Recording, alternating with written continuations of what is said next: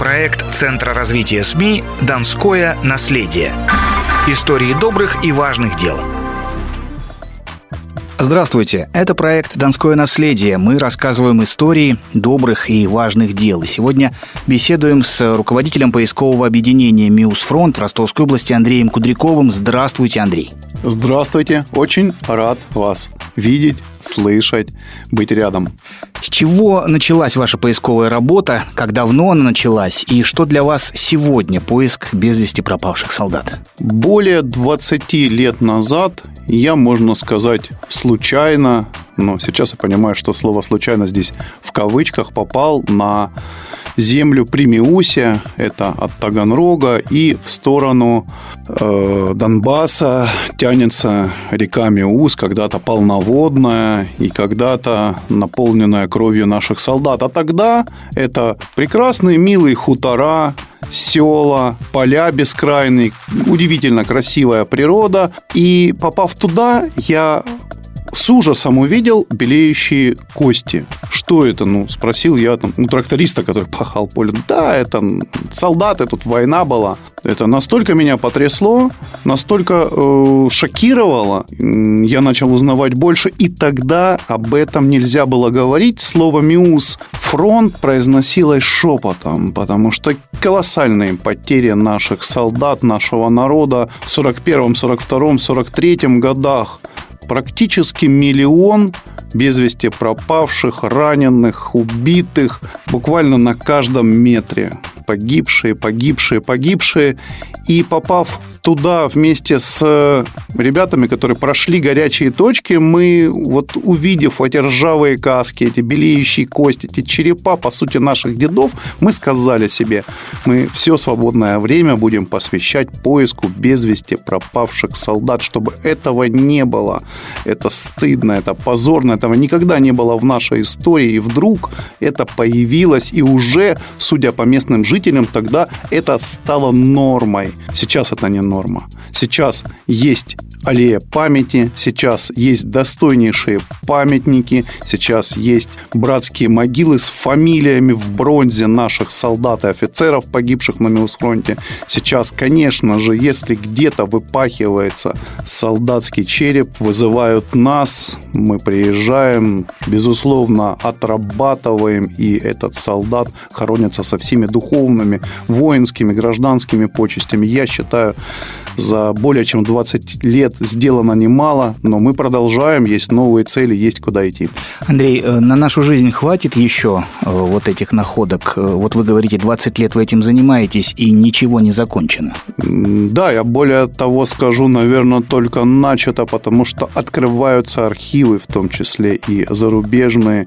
Мы только сейчас начинаем писать историю. Если мы тогда, в конце 90-х, просто собирали наших солдат. Сейчас мы пишем историю Великой Отечественной войны. Мы сейчас путем поисковых исследований, и причем не только в земле, но и в архивах, и э, общаясь с местными жителями, с очевидцами этих событий, пишем, наконец, правдивую историю Великой Отечественной войны. Поэтому, конечно, все еще впереди. И, наверное, дописывать историю нашим детям, Владимир Владимир?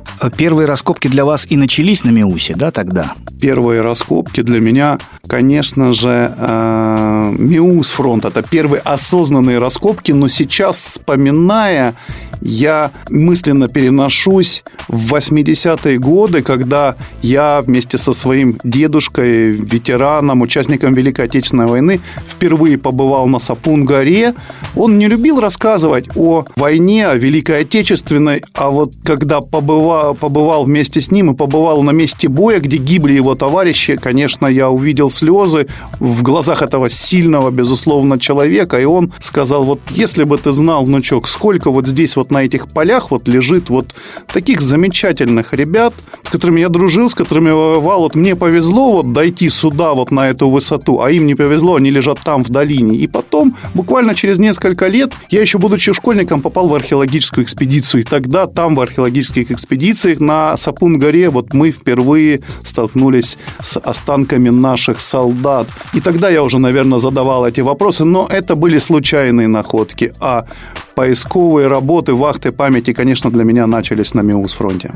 Андрей, вот э, слушая вас, я вспоминаю эти строки. Это нужно не мертвым, это нужно живым, да, то, чем вы занимаетесь. И давайте э, поговорим, наверное, о тех людях, э, которые это делают вместе с вами. Почему, кто, вообще по каким причинам становится поисковиком? Я скажу, что это судьба. Нельзя отделять в нашей культуре мертвых от живых. У нас в нашей культуре, в нашей народной традиции все связано. Мы не можем считаться в полной степени живыми, если мы плюнем, забудем о наших мертвых, о наших павших. А наши павшие, как часовые, часовые нашей памяти и нашей человечности. Если мы забудем, мы перестанем быть народом, мы перестанем быть людьми. Если мы э, отмахнемся от нашего прошлого, ну, мы перестанем существовать как великая страна. Поэтому поисковик – это, безусловно, судьба, это стражи памяти, по сути, это совесть какая-то, общество. До сих пор мне ну, сложно представить, вот как, вот почему вот у человека просыпается вот эта совесть. Потому что, ну, в нашем объединении Миусфронт люди совершенно разных профессий, возрастов. Это и студенты техникума, что называется, сложные подростки. Это и управляющие банков, это и успешные менеджеры, которые обучались за рубежом и, казалось бы, проникнуты полностью вот э, идеологией современного западного взгляда, западных ценностей. Это и охранники, и военные. То есть абсолютно разные люди, абсолютно разные люди, но они, безусловно, готовы испытывать трудности, рисковать жизнью порой, потому что работа – это и э, столкновение с боеприпасами, э, натыкаться иногда на семейное непонимание, на непонимание своих друзей, чтобы все-таки работать в полях и доставать, возвращать с войны без вести пропавших солдат. И я думаю, что это будет продолжаться, потому что ну, совесть у нашего народа, безусловно, есть. Это понятие в нашем обществе, в нашей культуре не забыто. Наверное, в вашем деле, ну, как мне кажется, обычных находок не бывает. Вот э, все-таки какие находки за это время вы вспоминаете, которые вас ну, по-настоящему потрясли? Ну, конечно, каждая гильза, каждый осколок – это свидетельство того, что происходило в этом месте непосредственно 80 лет назад. Но вот если брать год уходящий, ну, безусловно, это, конечно, э, ну, то, что нас всех шокировало. И поисковиков, которые занимаются поисковой работой гораздо дольше, чем я. И ребят, которые впервые попали э, на раскопки. Это, конечно, расстрельные ямы в Сальске. Это, конечно, жуткое совершенно впечатление, когда мы нашли ямы, где свалены один на одном лежали женщины, дети, грудные дети, которые уничтожены нацистскими карателями ни за что, просто за то, что они часть советского народа, просто за то, что они жили на нашей земле, они были цинично расстреляны, да не то, что расстреляны, забиты прикладами, штыками, совершенно зверским способом сожжены заживо в печах Сальского кирпичного завода. Тяжелейшая, наверное, самая тяжелая моя экспедиция и, конечно, то, от чего я до сих пор не могу оправиться, вот, это вот экспедиция без срока давности, которую мы проводили в этом году.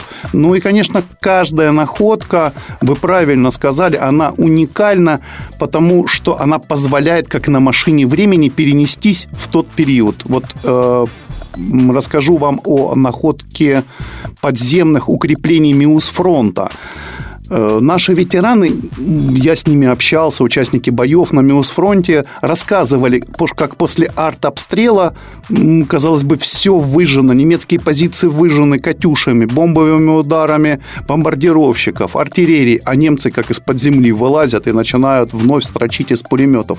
Почему так происходило? наши не могли понять. И вот мы нашли на 4-метровой глубине вот настоящую систему тоннелей. И вот залез в этот тоннель, и я понял, вот действительно на 4 метрах система коммуникаций с фонарями, с воздухоотводами. И вот этот воздух 43 -го года я вдохнул, и мне показалось, что он пах порохом как раз-таки вот от а, обстрела, вот до такой степени ощущения э, перезагрузки вот в то время, в тот период, в 43 год. Немец оставил свою каску, свою фляжку, свой котелок с кашей, которую он не доел. Вот, вот действительно ощущение присутствия, что вот немец только-только ушел, и вот я, по сути, вот первый человек, который оказался в этом тоннеле с 43 -го года. Это, конечно, потрясающее впечатление. Это вот, ну, позволяет вот действительно вот, вот перенестись в ту эпоху, в тот период и почувствовать себя вот на том поле битвы. Это, конечно, очень яркое впечатление.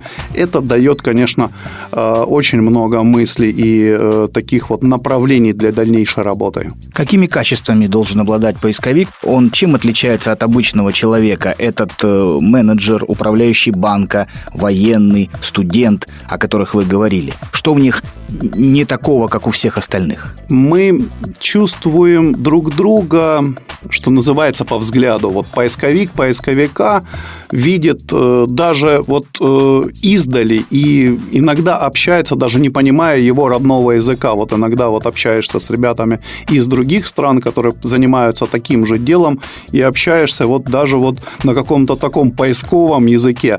Э, это чувствуется.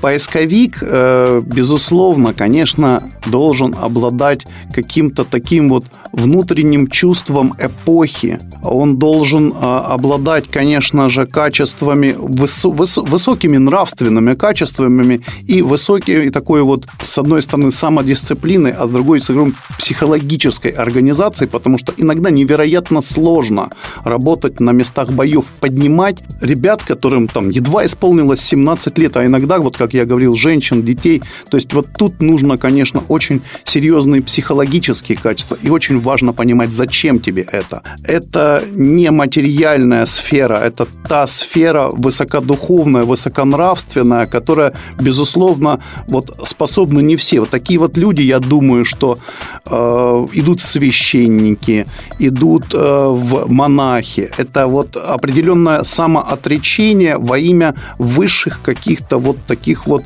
вещей. В данном, в нашем случае, это служение памяти, это стремление сохранить эту память и не дать забыть наше прошлое. Поисковик, безусловно, каждый это чувствует, свою такую вот миссию. Вот.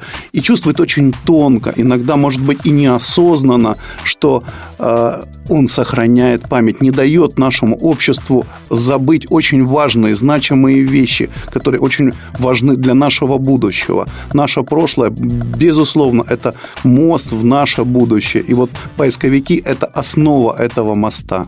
Андрей, спасибо вам за этот разговор, э, действительно очень важный и нужный. Напомню, мы разговаривали сегодня с Андреем Кудряковым, руководителем поискового объединения «Миус-Фронт» в Ростовской области. Это проект «Донское наследие». Мы рассказываем истории добрых и важных дел. Спасибо вам большое. Проект Центра развития СМИ «Донское наследие». Истории добрых и важных дел –